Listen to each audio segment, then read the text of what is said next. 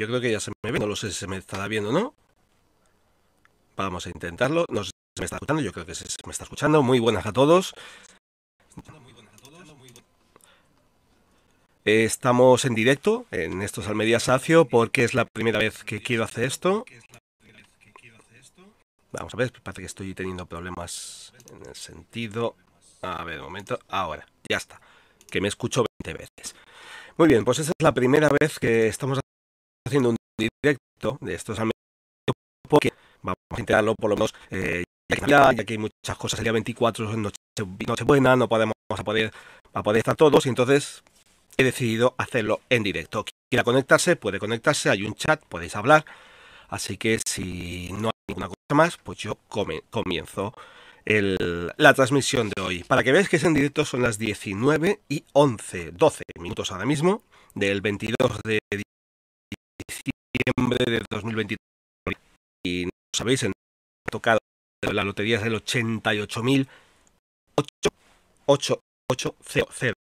8 y ha tocado en bastantes sitios, ha tocado en Barcelona, ha tocado en Almería, en Madrid, mm, me parece que también sería, no sé, en Alicante, en Albacete, eh, ha tocado en un montón de sitios. O sea que a todos, a todos los que pagado, son 400.000 euros por eh, décimo, muchas felicidades. Del, del programa, pero no sé qué le pasa este ordenador, no sé qué le pasa al programa, hizo que se lo que es posible, no lo puedo ver. O sea que no, se me queda trabado, se me queda bloqueado. Vamos a comenzar eh, lo que tenemos. Que voy a hacer es una especie como de editorial, poco, dos o tres cosas, voy a hablar de un par de, un par de temas que me parece a mí que son importantes. El primero de todo es el, el Consejo Audiovisual de Andalucía, lo tengo aquí porque lo estoy leyendo, amonesta por tercera vez los excesos de la tertulia de Interalmería. Vamos a ver si tengo por aquí el esto. Aquí lo tenemos. Mira, yo parezco por aquí.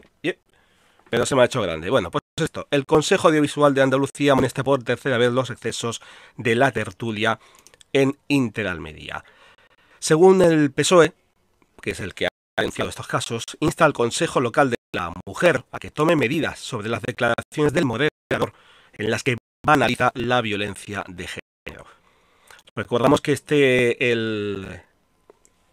la televisión esta de Almería, pues es la televisión del ayuntamiento, del ayuntamiento de Almería.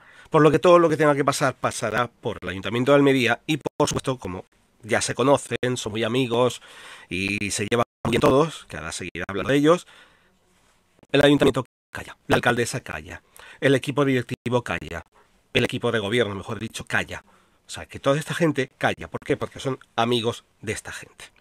La gran mayoría de los que van son gente del Partido Popular de Almería.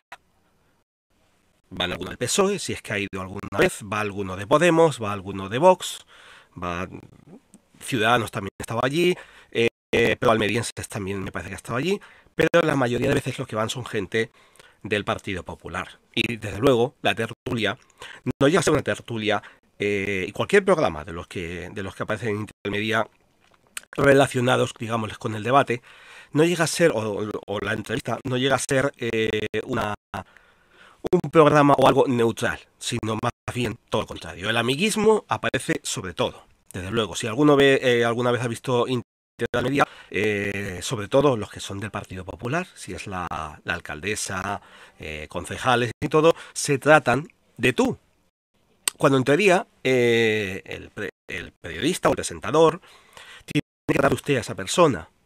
Es el entrevistador que te tiene que decir si tú quieres que te entrevisten de tú o de usted. Y aún así, el tratar de tú sería ya demasiado amiguismo. Sí que es verdad que eh, resulta que la gente puede ser más, eh, más familiar, te sientes más a gusto, puedes hablar mejor, pero mm, tampoco debería ser así. Igualmente, lo que dicen desde el Consejo de Audiovisual, Audiovisual de Andalucía es que se excede su función principal como moderador. El conductor del programa de la tertulia excede su función principal como moderador, que debe, que, cuyo deber es el de controlar y encauzar el debate, favoreciendo que la audiencia se forme su propia opinión. Algo que no es posible. Algo que no se ve. Esto lo estamos viendo en muchos sitios. me paso a mí también otra vez, porque si no, no me veis. Tampoco es que sea muy guapo, pero bueno. Esto es lo que está diciendo el Consejo Audiovisual de Andalucía. También dicen que este sesgo se ve reforzado por el papel del director del espacio, que ejerce más de opinador que de moderador del mismo, siendo igual que sus intervenciones ocupen el mismo tiempo las de otros colaboradores, una pauta que contradice lo establecido en la amplísima bibliografía existente en relación al subgénero periodístico de opinión, que es la tertulia. Un tertuliano es el que puede hablar, hablar, opinar, debatir con la otra persona, dejarle hablar, sobre todo dejarle hablar, no es que uno vaya pisando, pisando, pisando y el otro no deja. Y el moderador, el presentador del programa, lo que tiene que hacer es dar paso a uno y a otro. Ahora hablas tú, ahora hablas tú, ahora hablas tú y ahora hablas tú. Pero no que se meta él por medio hablar, ser protagonista, ser la estrella del programa, mucho que tú seas el conductor del programa. Yo creo que eso no debería ser. Y ahí el Ayuntamiento de Almería debería poner pies en el asunto, tomar cartas en el asunto. Desde luego, algunos de los colaboradores, que salen son eh, asesores de comunicación del Ayuntamiento de Almería, asesores de comunicación del Partido Popular en el Ayuntamiento de Almería. Por lo que tienen vía libre para decir y hacer lo que les dé la gana.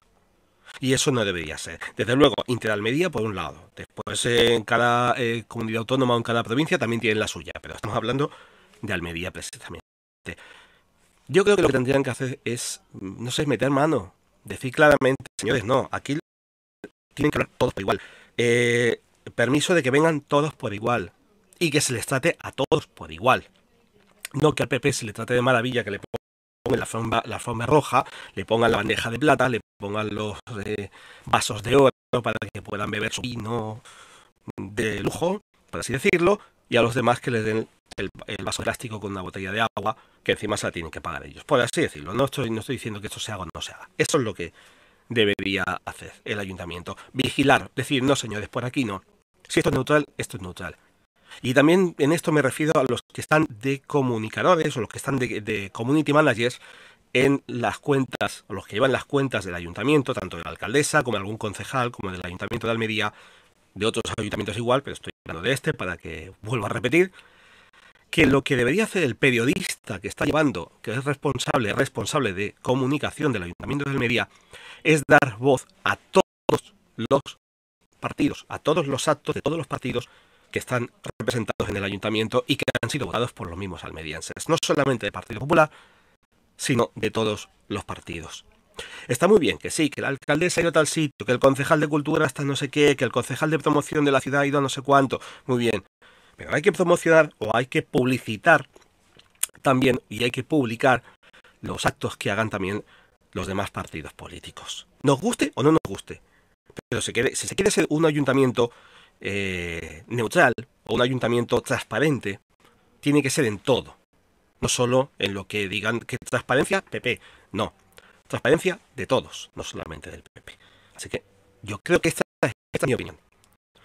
Un ayuntamiento debe, o el responsable de comunicación del ayuntamiento debe dar prioridad, poco más, desde luego que sí, a los actos que hagan el partido que gobierna en ese momento, pero también debería dar publicidad o debería dar eh, propaganda, no propaganda, no, propaganda no que hablen, deberían publicar información, noticias de lo que hagan también los demás partidos políticos que estén en ese momento en el ayuntamiento de Almería o en el ayuntamiento cualquiera. Yo creo que es una cosa que tenemos que tener en cuenta y yo creo que espero que para el año que viene, alcaldesa María Mar Vázquez, por favor, que, que sea así, que todos tengan su momento en, en, el ayuntamiento, o sea, en las cuentas del ayuntamiento, de publicar un acto, que sean actos culturales o que sean actos reivindicativos en beneficio de los almerienses, no en beneficio del partido, ni en beneficio de que salga la otra persona a decir, aquí estoy, quiero ser protagonista, no. Actos, tanto del PSOE, del PP, de Vox, de Podemos, o, de almerienses o de quien sea que esté eh, dentro del ayuntamiento, que tengan beneficio para los almerienses y para Almería, y menos protagonismo.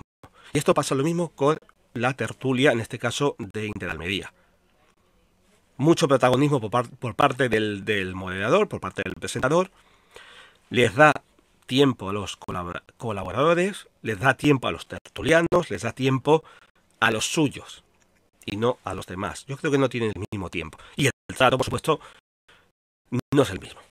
Y ya ha habido varios casos en ese sentido de que alguien de, un partido de la oposición no ha sido tratado de la manera que tenían que tratar, sobre todo a las mujeres.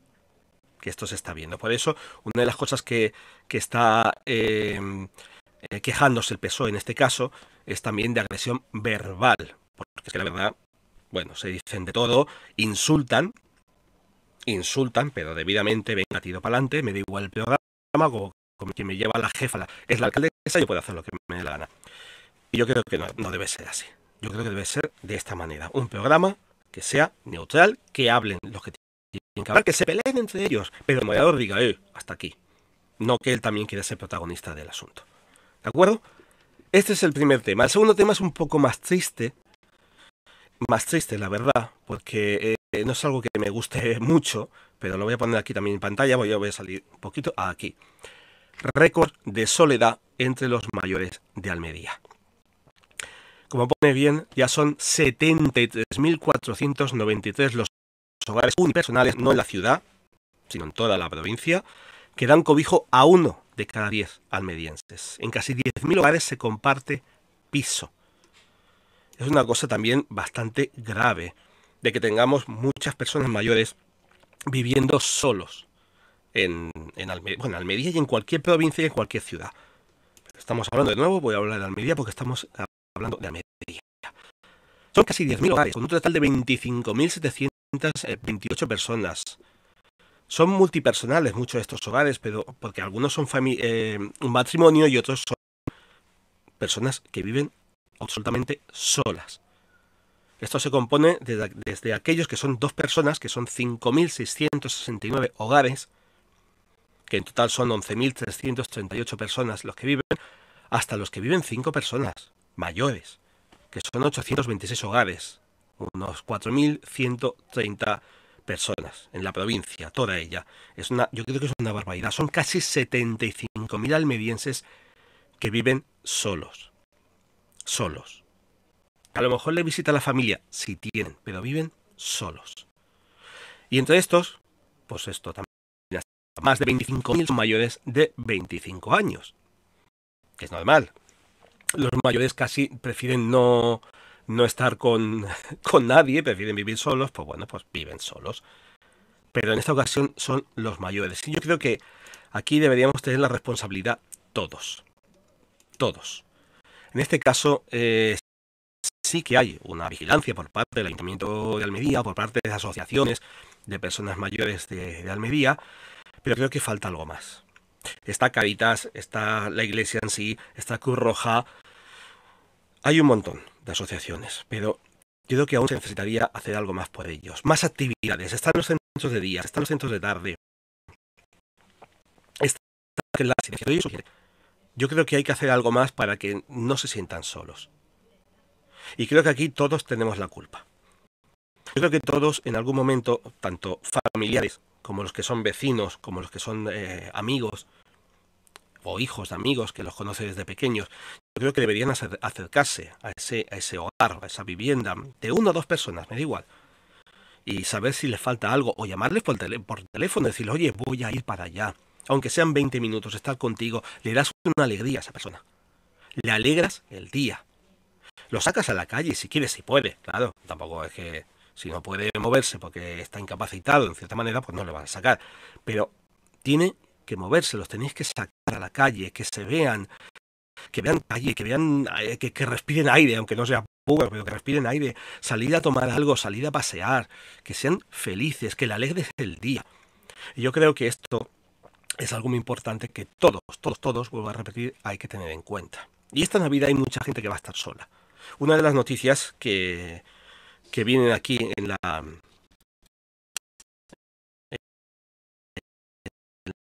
bueno, no es una es esa, la de los abuelos. Y la voy a hablar después.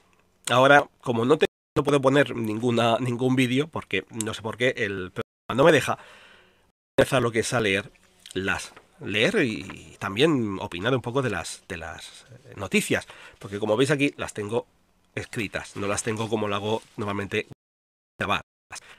Empezamos con la primera y la primera la verdad que nos ha soltado un poco de sorpresa. Es una noticia que recibimos muchos el domingo por la tarde, el domingo por la noche, perdón, cuando la organización del Dream Beach, del festival de música electrónica más importante de España y uno de los más importantes Europa, anunciaba que dejaban la localidad de Villaricos, en Cuevas de Almanzora, para trasladarse al Media Capital, en una, eh, más concretamente, en la urbanización de El Toyo, que está a unos 16 kilómetros de la capital.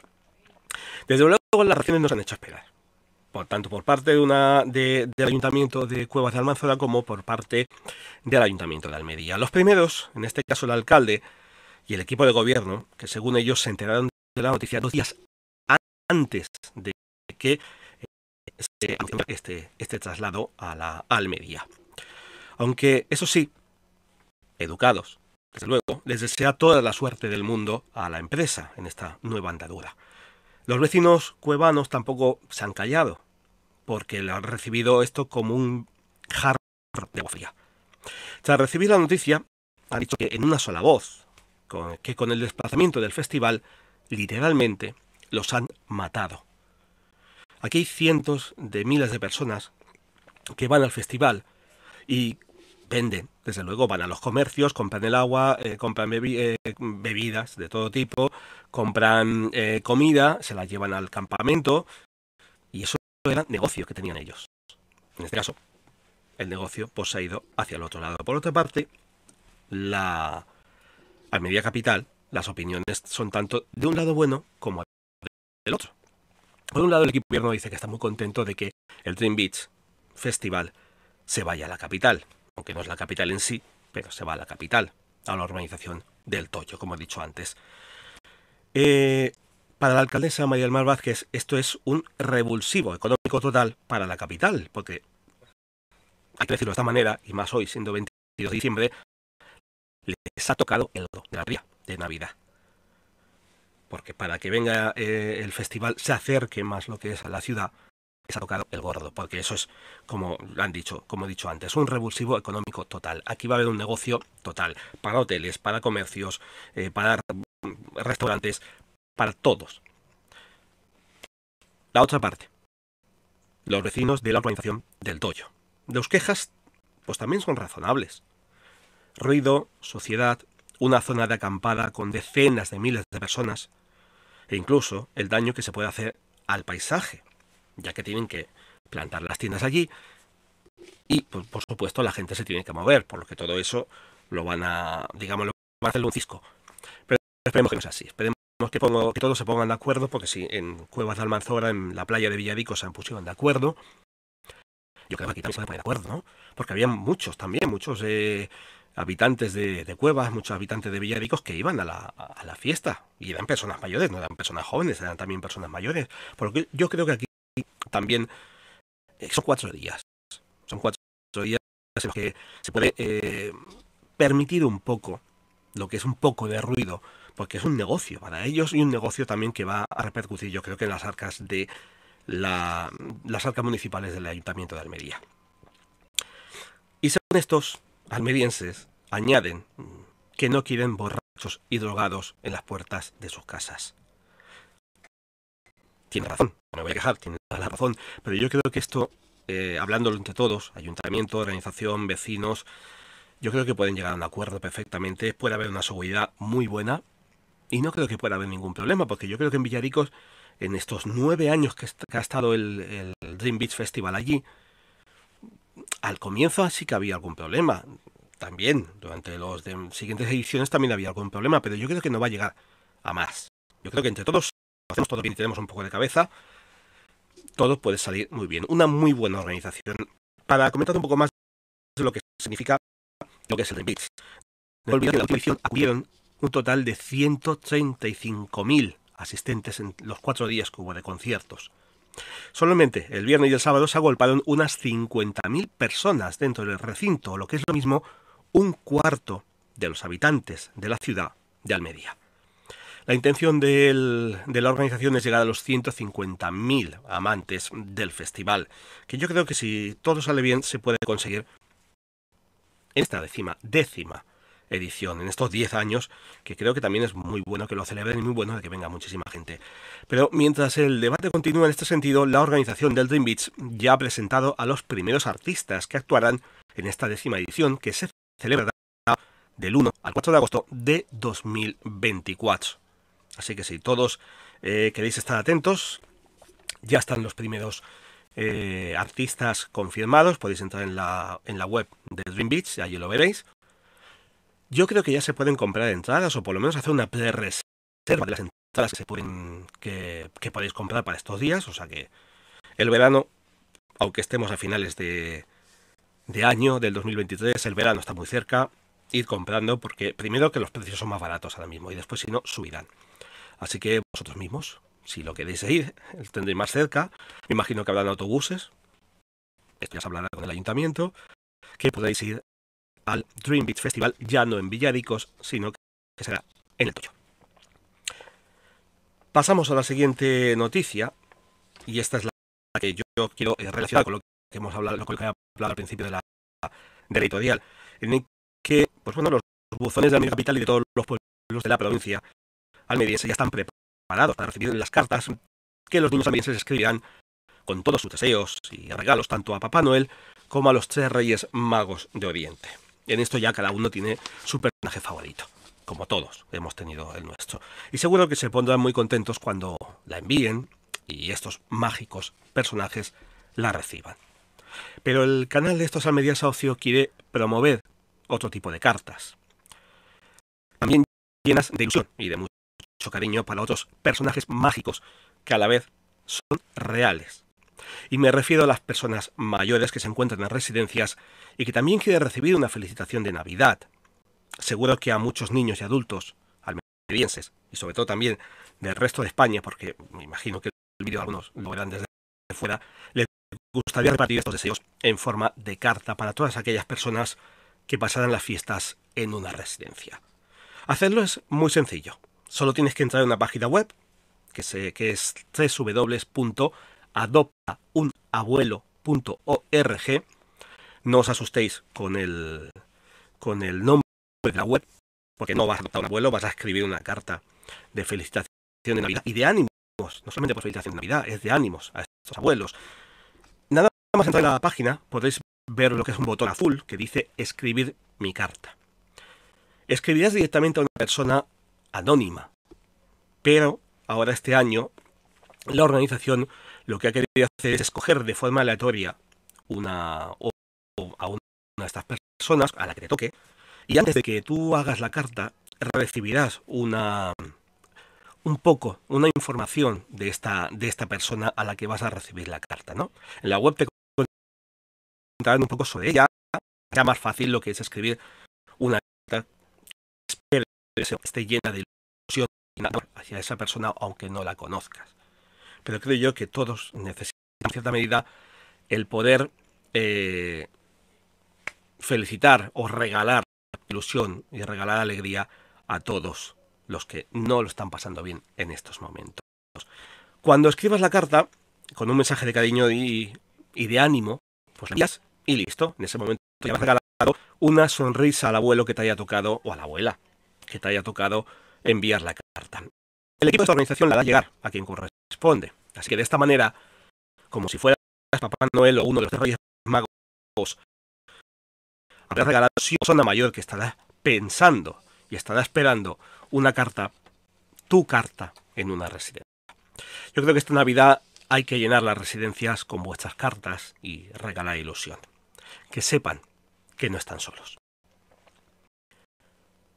Seguimos con una noticia que tiene con la asociación personas con discapacidad verde y blanca que ha organizado este lunes pasado en el espacio Alma un acto solidario eh, en el que ha hecho entrega de alimentos, ropa, material escolar, productos de higiene para bebés y juguetes. Todos ellos, los alimentos, juguetes y materias son de primera necesidad que han sido recogidos por asociaciones que trabajan con colectivos de mujeres y familias vulnerables como son APRAMP para la prevención, reinserción y atención a la mujer prostituida, Adoratrices, ACCEM para la atención y acogida a las personas refugiadas e inmigrantes y en el Centro Municipal de Acogida del Ayuntamiento de Almería. Todos han participado con mucha ilusión con esta iniciativa en la que tanto usuarias como usuarios del Centro Ocupacional de Verde y Blanca Juan Goitisolo han llevado a cabo la clasificación y la preparación de estos paquetes para las donaciones.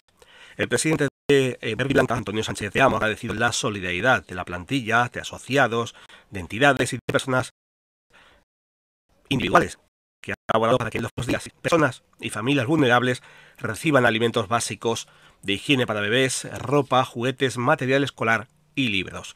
O sea que no solamente son para niños y niñas, sino también son para hombres y mujeres ya adultos que lo están pasando mal y que están en una especie de burbuja de sociedad que los tienen apartados. Así que también es una buena manera de poder darles una Navidad como la que se merecen. Y además, no solamente eso, sino en el trabajo. Hay muchas asociaciones en Almería que también están ayudando, como ellas, como Berlilara, que están ayudando a que esta gente, estas personas vulnerables, estas familias vulnerables consigan trabajo y puedan tener un bienestar mejor.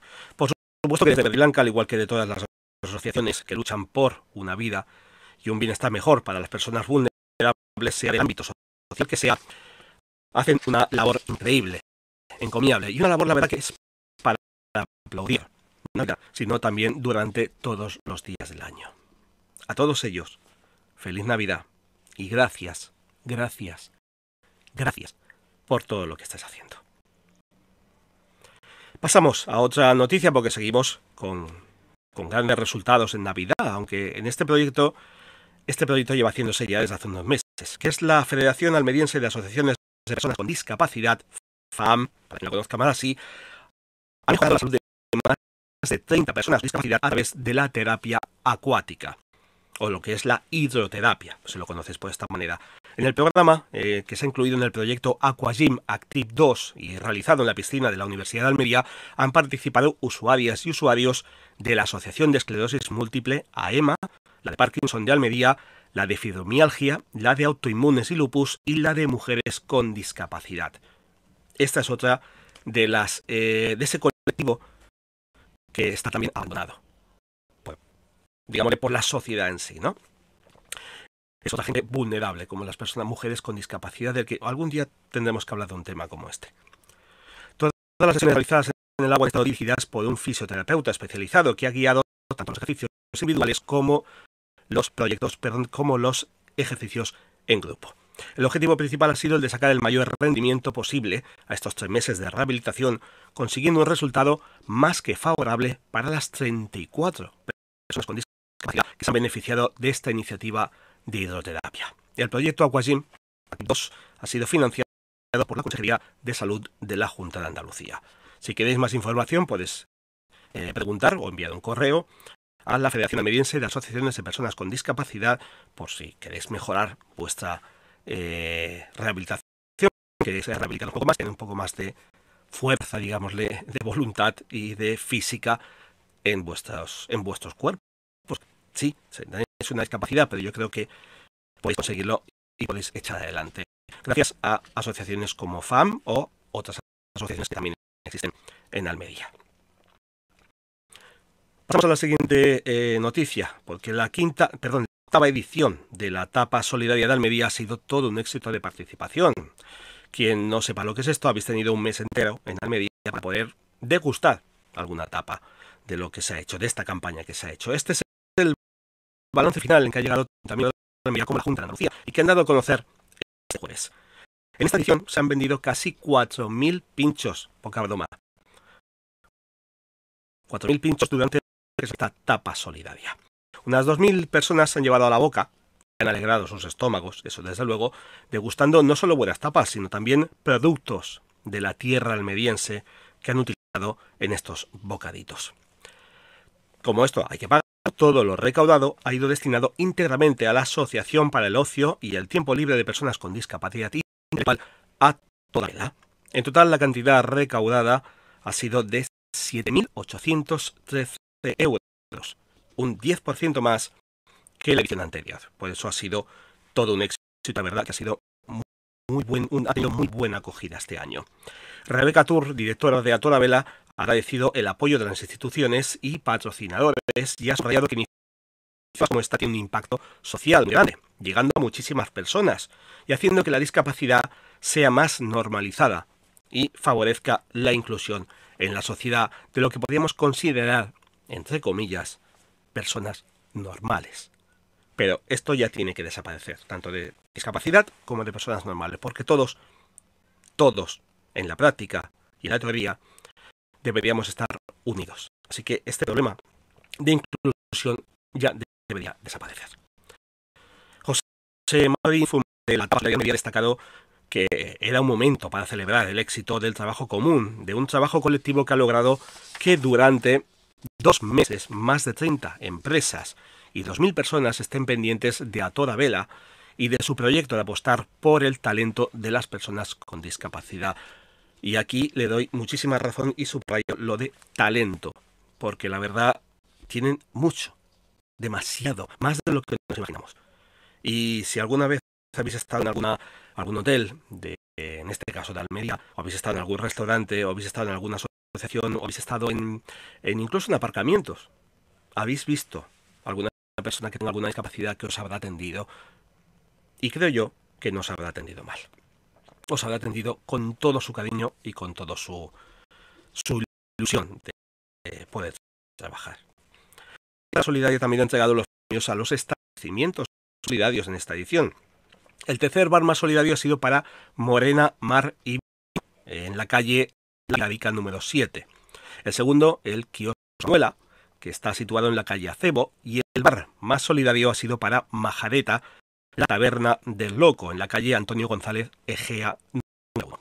Por su parte, el restaurante más solidario de esta octava edición ha sido para Ibecos Ortuño, este restaurante está situado en el mercado central de la capital. Así que enhorabuena a todos los que han participado, a todos los que han colaborado en, este, en esta campaña de la tapa solidaria en Almería, tanto comprando la tapa y por vuestra solidaridad con todos ellos. Y pasamos ya a lo último, porque en esta semana también Almería los almerienses han vuelto a demostrar que a solidarios no les gana nadie.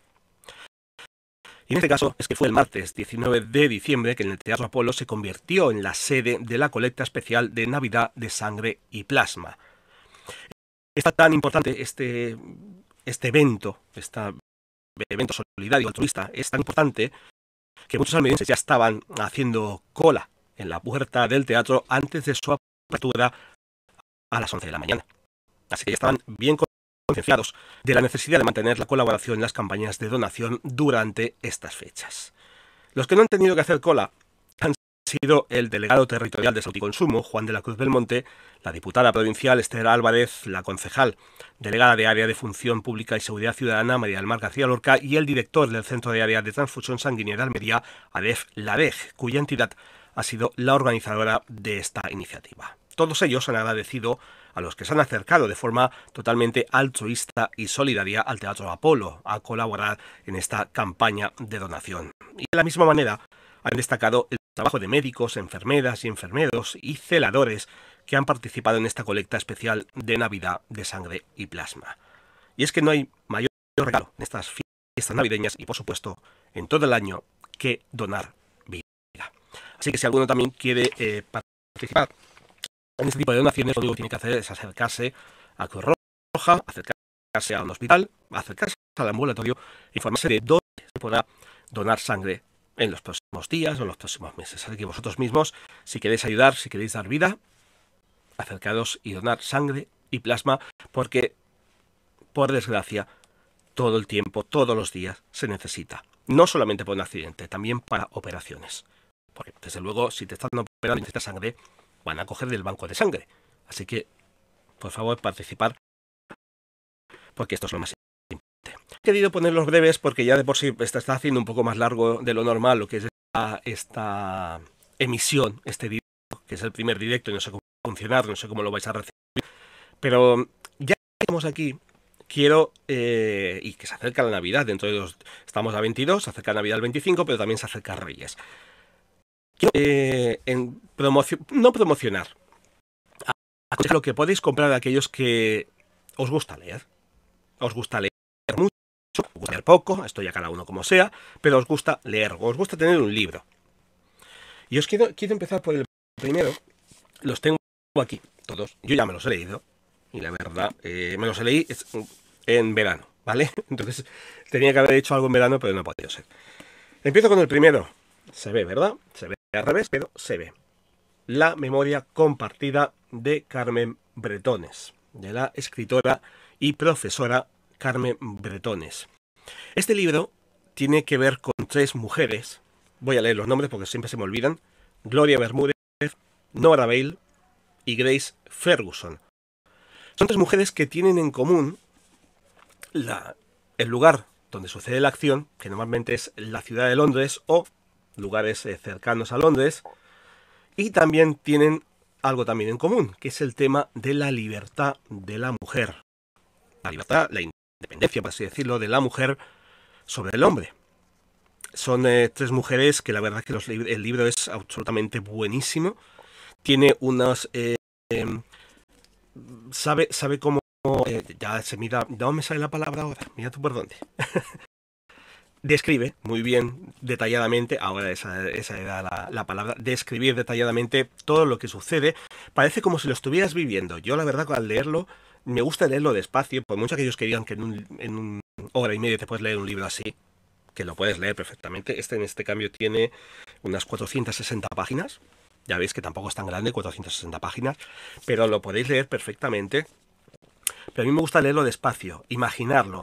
Y, y aquí puedes imaginar mucho, porque es que te describe al detalle la situación, el edificio, la ropa que lleva la persona, eh, la fisonomía de la persona, todo. Lo explica, la verdad es que lo, detalla muy, muy, muy, muy bien. Es un libro que a mí me ha encantado muchísimo. Eh, también es que, bueno, ¿qué quieres que diga? Es que mm, no se puede decir otra cosa, que hay que defender la libertad de las mujeres, desde luego.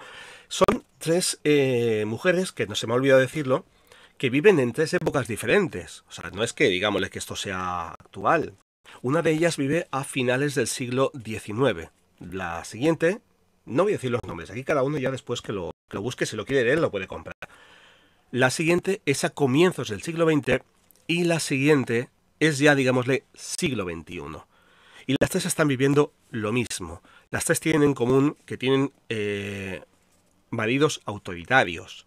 En cierta medida son maridos autoritarios, que solamente se pueden juntar con sus amigas, que deben cuidar de la casa, que deben cuidar de los niños, pero que ellas tienen en mente otra cosa muy diferente, y es progresar, es independizarse del hombre. Así que, si lo queréis, lo podéis encontrar aquí lo pone en Algaida, lo podéis encontrar en, Almería en la Casa del Libro. Si no lo si vais a Almería pero, pero queréis el libro, lo podéis eh, buscar por la web de la Casa del Libro, que allí lo vais a encontrar. Es un libro, la verdad, que es muy bueno, muy bueno. Yo lo recomiendo.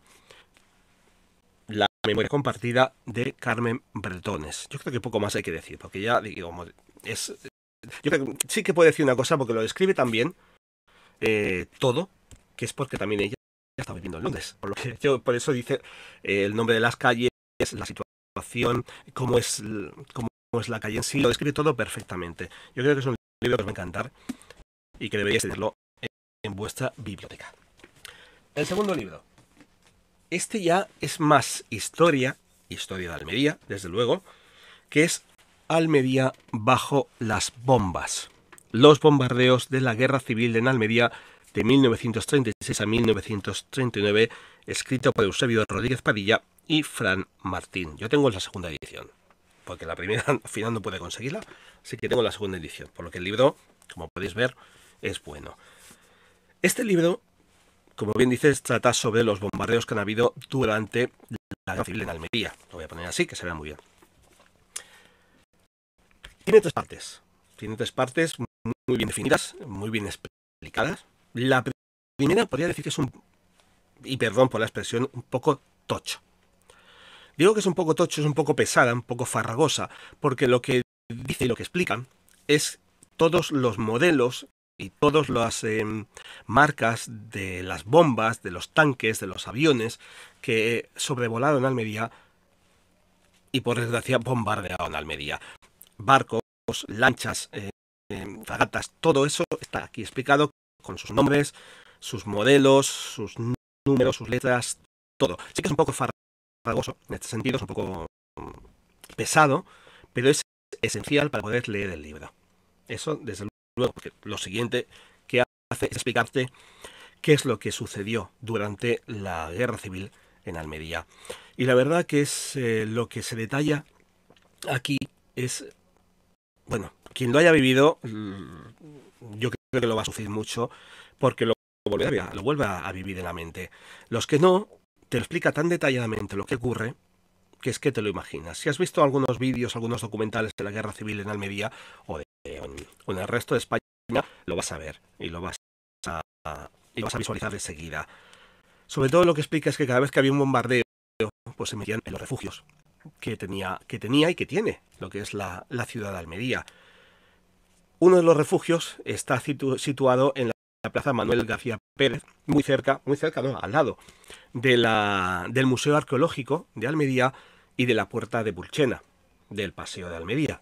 O sea que todo eso lo tenéis ahí. Todo lo que, tenéis, que paséis por encima, debajo, está, o en los refugios de Almería. Ir allí porque la verdad que os van a explicar muy bien lo que sucedía cada vez que había un bombardeo.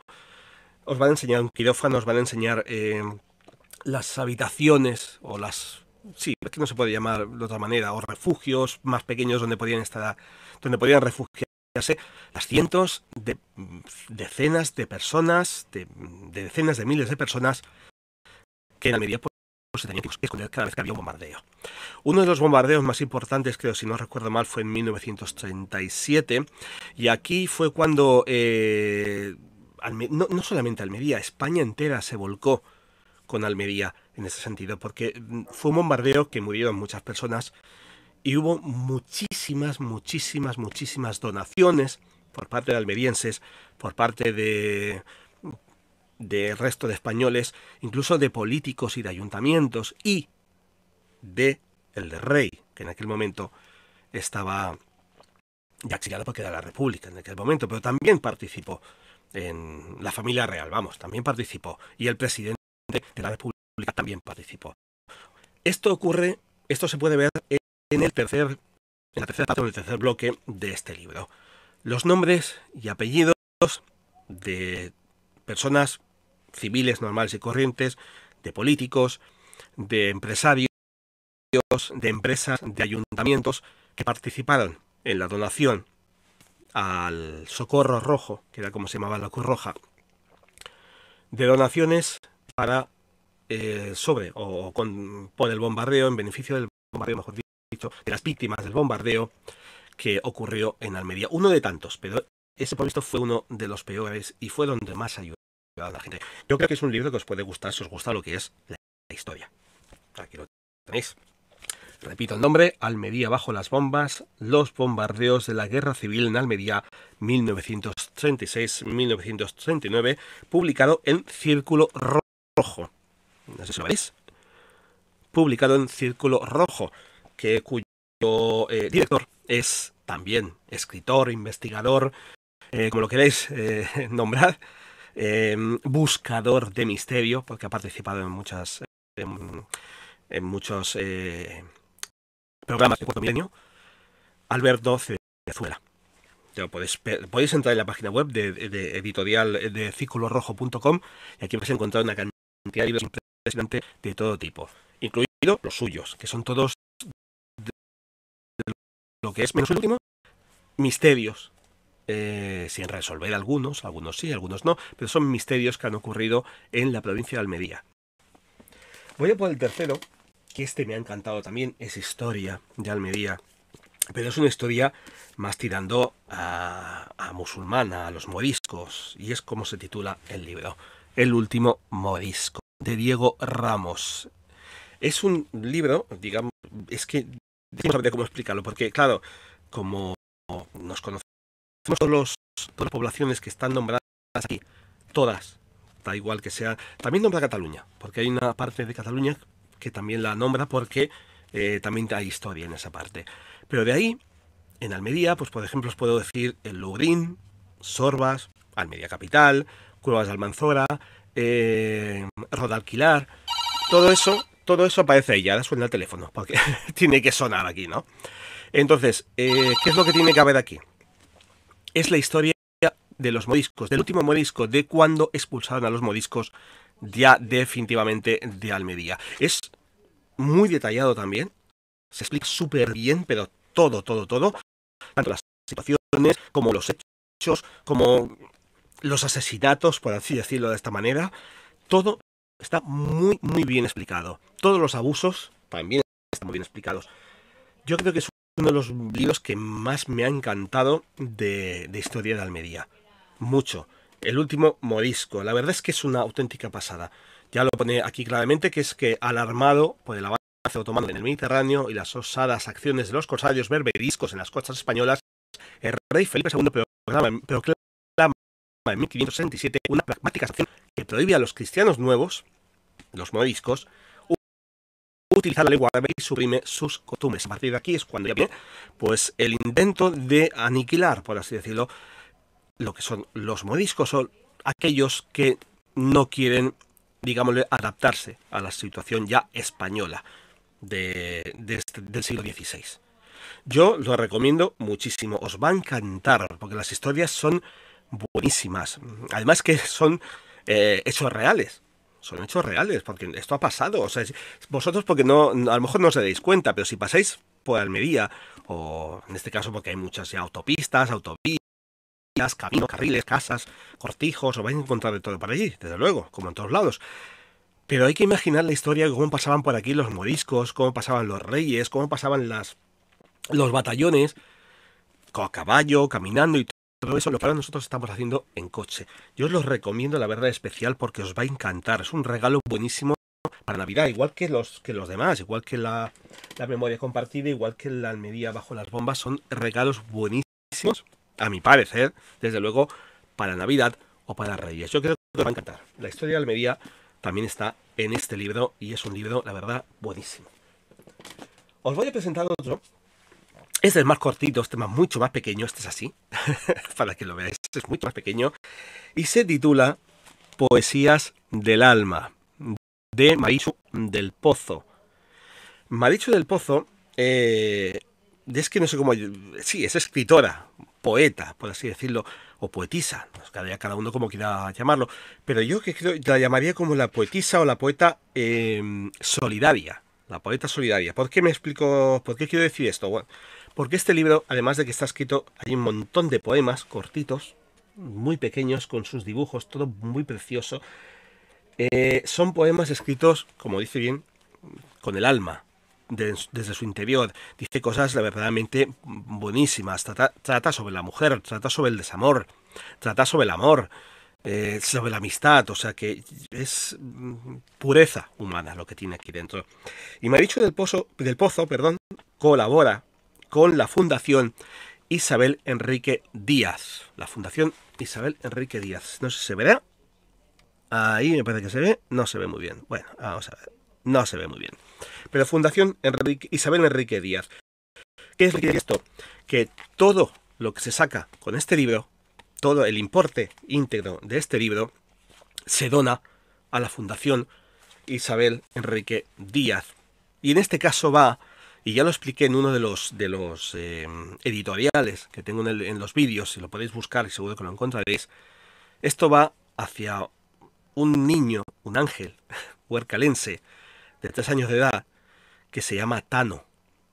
Tano, eh, si lo buscáis por internet o lo buscáis por eh, Instagram, podéis ver que, que, tiene su página web. Me parece que en Facebook también está su página web que se llama Tano es mi ángel. Es un niño que tiene el síndrome de Angelman. Es, eh, digámosle que es, eh, ¿cómo diríamos? Es la enfermedad, digamos, de la sonrisa eterna, porque el niño está siempre sonriendo. Es, una pasada. Tú vosotros lo veis en los vídeos y es que eh, os dan ganas de abrazarlo desde el mismo vídeo, por todo lo que está haciendo.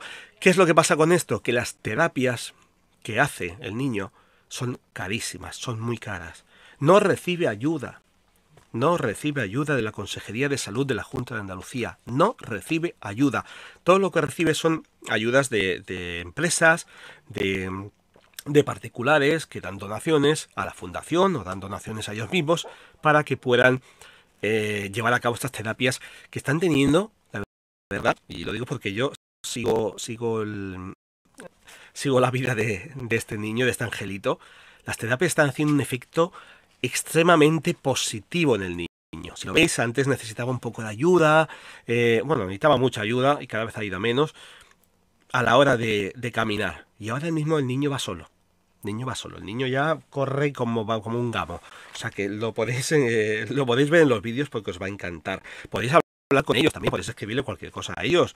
Queréis ayudarles, podéis preguntar en la asociación Isabel Riquería para ver cómo podéis hacer para ayudarles. Pero sobre todo en este libro, Poesías del Alma, lo compráis y ya te digo, ya os digo, todo va a ir directamente a la asociación o a la Fundación Isabel Enrique Díaz. Esto lo vais a encontrar en ediciones arcanas.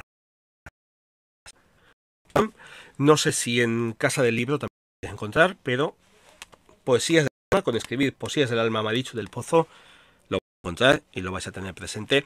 Comprarlo porque no solamente es un regalo para vosotros o para la persona que lo queráis regalar, sino también es un regalo a vuestra solidaridad y un regalo para la familia, eh, para los padres también y para su hermandad. Un regalo enorme para ellos. Yo os lo recomiendo. Poesías del alma de Marichu del Pozo. Y ya el último libro, que este ya tiene unos añitos, bueno, tiene un par de años, pero quiero eh, sacarlo porque, primero porque el, el, escritor es mi amigo, y hablamos mucho e intentamos siempre mejorar todo lo posible tanto Almería como Cabo de Gata. Ya me imagino que algunos ya sabéis por dónde voy. Y lo quiero presentar porque también es un libro que a mí me encantó. A mí también me ha encantado. Es, es una pasada. Es muy... Este escritor eh, polifacético, este personaje polifacético, porque es escritor, es enfermero, es eh, tutor de, algunos auxiliares de enfermería que, tienen, que están en la residencia, es eh, Book J. Cuidado con Book J, que tiene que ver con el libro. No, no, es DJ, que también lo es, pero es Book J. Ha sido organizador de fiestas, ha sido organizador de muchas. Eh, de muchos actos que han habido en Cabo de Gata.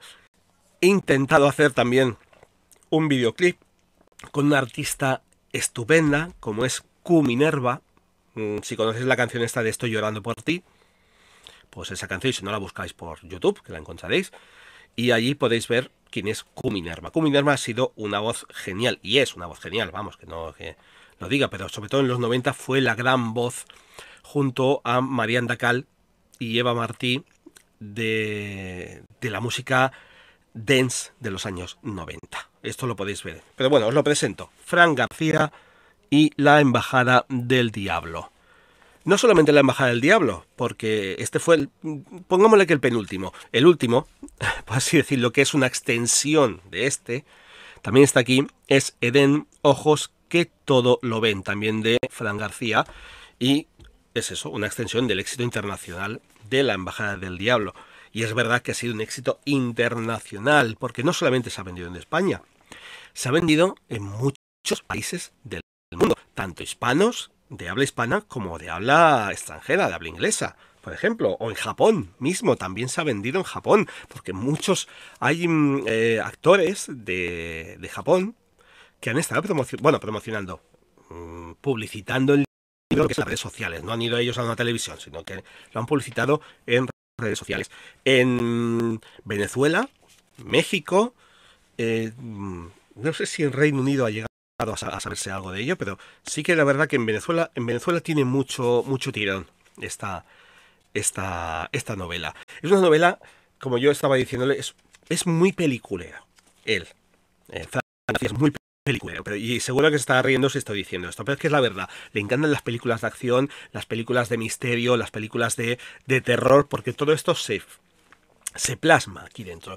Esto, eh, digámosle que es el apocalipsis que está a punto de llegar. Y el centro, en la zona cero de lo que ocurre todo, es nada más y nada menos que la iglesia de las Salinas en Cabo de Gata, en Almería.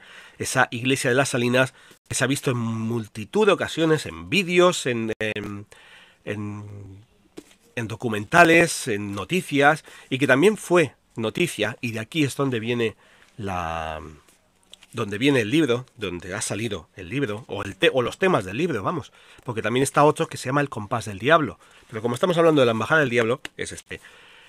De un tema que ocurrió, me parece que fue en 2016 o 2014, no recuerdo perfectamente, no recuerdo el, el año, en el que hicieron una especie como de rituales satánicos en la, en la iglesia de las Salinas él, su cabeza, no para un momento, empezó a funcionar y comenzó a hacer la embajada, a crear la embajada del diablo. La embajada del diablo tiene tres prólogos. Una de Q Minerva, de la, de la artista Q Minerva, de Llorando por ti. La segunda, el segundo prólogo, cuidado también con el segundo, el, segundo prologuista, porque es increíble, es de Peter Bale, nada menos que Peter Bale, el productor ejecutivo de la 20th Century Fox y sobre todo lo conoceréis en este sentido, además de un montón de películas, porque fue también el productor de La Guerra de las Galaxias. Ojo aquí. Peter Bale, sí, bueno, británico, pero almeriense, porque está viviendo en Almería. En, una, en, una, región de Almería. No lo voy a decir cuál es, así que cada uno si quiere buscarlo, que lo busque, pero esto Y el tercero es del escritor Jacobo Otero, del instructor. Son tres pedazos de, de artistas, cada uno en su ámbito, y los tres han escrito este, estos prólogos. ¿Qué tiene el libro en sí? Ya me meto en ello. Ya podéis ver, mira, aquí tenemos uno. Este es uno de los que te digo de los japoneses. Ahí, aquí está Miguel. El personaje Hiroaki Tanaka y el actor Keita Arai. Aquí lo podéis ver, es uno de ellos, es el primero que me ha salido. Este es uno de los que ha estado también promocionando el libro en las redes sociales eh, en Japón y por eso, también se ha vendido por Japón. ¿Qué es lo que tiene de especial este libro? Además de que cada una de las historias tiene no sé qué, acabáis de ver lo que es lo que hay al final de cada eh, capítulo y es a ver si ahora me, ahora me va a salir ninguno más. Vamos a verlo por aquí. Esto es lo que tiene de especial este libro. Esto. Aquí lo tenéis un código QR. ¿Qué es lo que tiene el código QR? Canciones. Tú coges el móvil, lo pasas por delante, el código QR se activa y tú puedes escuchar la canción que Fran García ha, digámosle, musitado y, también anunciado en el, en el capítulo.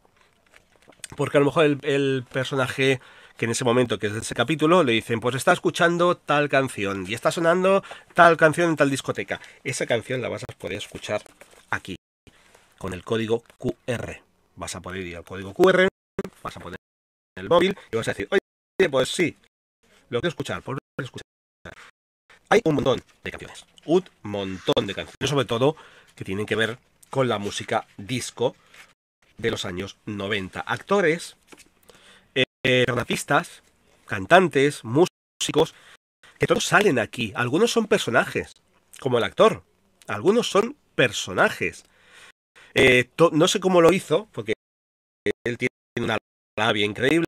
Con todos ellos, tanto con eso, con Cuminerva, con Marianne Dacal, Peter Bale, con el actor, con eh, Mabel Millán, que es una increíble, no solo abogada, sino guitarrista enorme, si no recuerdo mal, me parece que ganó un Grammy Latino, si no recuerdo más, no, no tengo nada en mente, pero un Grammy Latino. Todos los actores, todos los artistas que han participado, o que mejor dicho, se ha puesto en contacto Fran García para que pudiera salir en el libro, ellos dijeron que sí a la primera. A la primera. Dije, no, oye, mira, que te quiero esto porque quiero sacar tu nombre o tu nombre, eh, esconderlo dentro de otro nombre, ¿no? Dentro de otro alias. Y todos dijeron que sí.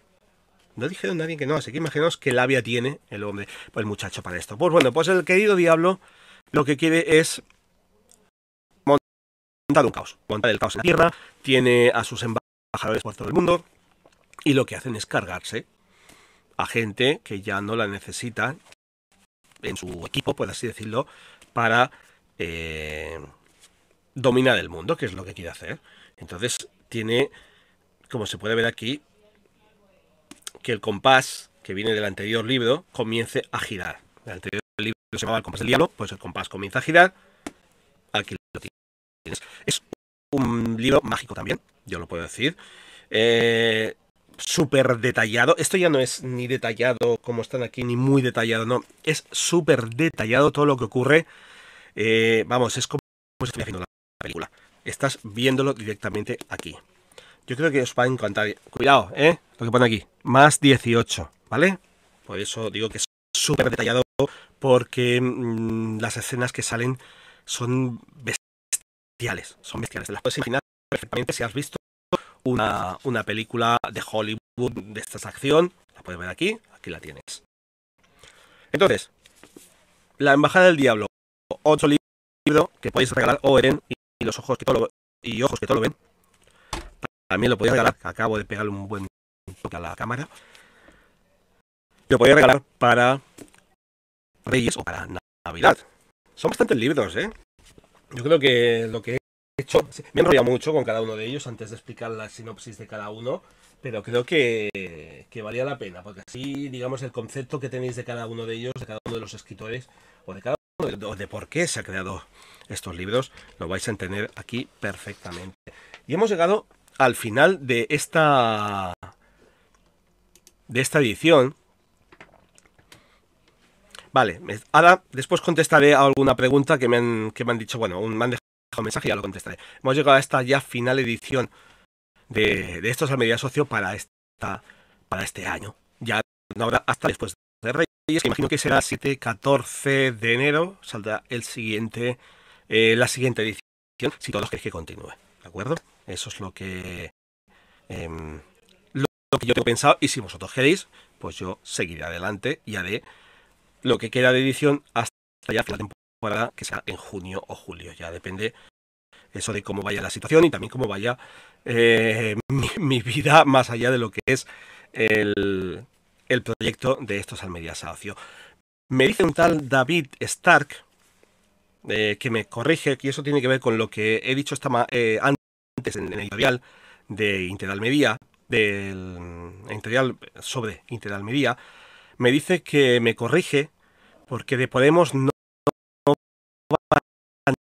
nadie a la tertulia comunista español Izquierda Unida. Pues lo que de Podemos nadie exactamente, sino que es Quique del eh, Partido Comunista de España Izquierda Unida, que no sé si ahora se llamar o no, porque yo he visto una, un cartel que, que también ponía esto ya cada uno, es. Pero sí es verdad, decir eh, de antes eh, referente a este, a este tema. Interalmería, yo, no solamente Interalmería, Interalmería, los que participan en Interalmería, el que modera en Interalmería y el Ayuntamiento de Almería en sí. Alcaldesa, es usted la responsable, quiera o no, es usted la responsable de, este, de esta cadena de televisión. Moderación. Todos deben tener su voz, todos deben tener su tiempo, todos deben tener respeto. Y quiero decir una cosa más, y ya con esto ya termino y ya cierro lo que es esta, esta edición de esta temporada. Y sé que está haciendo muy largo, pero es lo que tiene. Tiene que ver con las redes sociales, tiene que ver con Twitter sobre todo. Los asesores de comunicación del Ayuntamiento de Almería, que tienen que ver con el Partido Popular, sobre todo, lo que están haciendo y no solamente ellos, sino también ciertos colaboradores y periodistas de una cierta emisora de radio que tiene que ver con la ideología del partido que gobierna en Almería, en la ciudad de Almería, lo que hacen desde hace ya bastante tiempo y desde hace ya muchos años es tener unas cuentas fake, unas cuentas troll, donde desde ahí no es que critiquen a miembros de la oposición, no es que critiquen los miembros de la es que directamente los insultan. Pero los insultan de muy mala manera. Y lo que tienen que hacer es respetar la opinión de los demás, les guste o no les guste. Vuelvo a repetir, Algunos de ellos son asesores de comunicación del Partido Popular en el Ayuntamiento de Almería. Están trabajando en el mismo Ayuntamiento de Almería y están utilizando las redes y creo yo que desde el mismo Ayuntamiento de Almería para criticar e insultar a todas las personas que son contrarias o que no están de acuerdo con alguna política de gestión o una gestión política, llamémoslo mejor así, el Ayuntamiento de Almería, el equipo de gobierno del Ayuntamiento de Almería está haciendo en la ciudad. Creo yo que deberían tener respeto. Yo creo que cada uno ya sabrá quién es, porque a mí hay uno de ellos que más de una vez he tenido una discusión. Alguna vez he tenido alguna discusión con él. Y lo he dejado en su sitio. Y lo he dicho su nombre. Porque sé cuáles son las, las cuentas de Twitter que tienen, las cuentas troll de Twitter que tienen. Y cuando me han contestado y han intentado meterse conmigo, yo les he contestado por su nombre. Porque sé quién está detrás. O sea que, mmm, señora alcaldesa, concejala, concejal de promoción de la ciudad, concejal de cultura también, cultura, televisión y radio, concejales todos en sí, por favor, llamarles la atención a esta gente, llamarlo de alguna manera, que están cobrando un dineral, más de 3.000 euros al mes. 3.000 euros al mes. Me parece que son 3.105 euros al mes por hacer esto. Por hacer en teoría su trabajo. Pero su trabajo es informar y no insultar ni nadie. Y si no le gusta la noticia que sale, coge, lárgate del ayuntamiento, deja tu puesto de asesor político de, del ayuntamiento de Almería, del Partido Popular en este caso, y deja a alguien competente que sea capaz de hacer este trabajo neutral. Porque tú a la persona que te esté hablando lo tienes que hacer de forma de.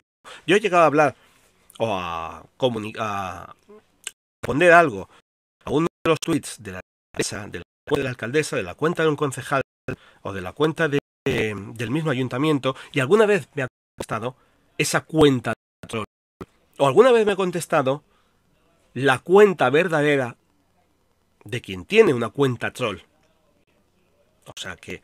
Y se ha intentado meter conmigo y yo le he parado los pies. Yo le he parado los pies. Porque aquí lo que hay que hacer es tratar con respeto a todos. Te gusta o no, te traten mal o no. Porque si es verdad que cuando algunos te envían algún mensaje, te lo dicen ya como insultando. Cuánto. No, señores, lo que hay que hacer es que el asesor de comunicación que te pagan por eso, por ser asesor de comunicación, es ser neutral, es ser tranquilo, es ser moderado también y decirles, no, señores, hablemos con tranquilo. ¿Hay algún problema de esto? Vamos a hablarlo. Yo le cojo y le paso información a tal concejal. Cuidado. También digo que yo le pregunté algo a un concejal, no me acuerdo ahora si fue Antonio Urdiales, le pregunté algo por correo electrónico y que me contestó fue el asesor de comunicación o uno de los asesores de comunicación o responsable de comunicación del ayuntamiento de Almería.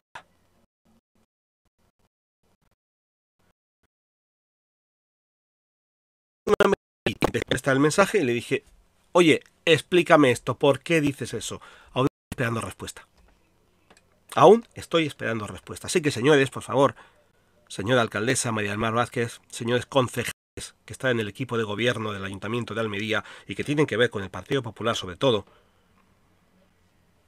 llámele la atención no solo a la gente de Interalmería, llámele la atención a los asesores de comunicación y al responsable de comunicación del Ayuntamiento de Almería para que traten mejor a la gente, para que no bloqueen a la gente, porque su trabajo también está eso. Es el recibido y contestar de forma moderada. Si no te gusta el mensaje, cuesta 10 y contestas. Pero no hacer lo que hacen, que es bloquear, porque en ese sentido, si le bloqueas la cuenta del Ayuntamiento de Almería o de algún concejal, lo que estás haciendo es bloquear información y no permitir que esa persona, ese ciudadano, ese se informe a través de las cuentas del Ayuntamiento de Almería, de las redes sociales del Ayuntamiento de Almería. ¿De acuerdo? Muy bien, pues hasta aquí llega esta emisión en directo, la primera. Yo espero que yo sé si habrá alguna más, si alguno eh, quiere ver el vídeo, que va a ser largo, lo vais a encontrar, porque llevamos una hora normalmente dura esto unos 20 minutos, lo que son todas las, las, noticias. En este caso quería hacer uno con, completo, con una promoción de libros que yo creo que os van a gustar, una dos editoriales que creo que deberíamos tener en cuenta, el ya lo dejamos correr, sobre todo lo de los abuelos hay que tenerlo en cuenta. Eh, eh, hay que seguir adelante, ¿vale? Que hay que ayudarles, que hay que enviarles felicitaciones de Navidad, que hay que hablar con ellos, hay que sacarlos a pasear, que tienen que estar vivos y no, mm, por así decirlo, y estás muriéndose de asco o en una residencia esperando que alguien les venga a decir cómo estás. Muchas gracias a todos, gracias y os espero el año que viene, si queréis que continúe. Gusta, eh, si algún o ha visto o verá este vídeo en directo, Si alguno quiere que hagamos otro, pues lo hacemos. Hablamos de Almería, hablamos de, de los problemas que hay. Intentaré que estos problemas lleguen a la gente que, que, que tiene que llegarles a, a los, a los políticos, les tiene que llegar a los concejales, sea igual que sea de Almería o que sea de, otro, de otra población de Almería. Llegar la, la problemática, diré lo que ocurre y espero que me contesten. De momento no me ha contestado nadie, nada más que me contestó, como he dicho antes, el, el responsable de comunicación y además con unas eh, noticias, con una información que ya se había publicado con anterioridad al mensaje, que, al correo que yo había escrito. Lo dicho, eh, gracias por haber estado aquí, gracias por haber estado en este directo y nos vemos a partir ya del año que viene, 2024, en Esto es Almería Saocio. Feliz Navidad, feliz Año Nuevo, tened cuidado con lo que hacéis, tened cuidado en la carretera, todos aquellos que os desplacéis por la región de Almería o podréis a otros lugares de fuera de Almería, que os quiero ver aquí el año que viene. Un abrazo, nos vemos. Un beso.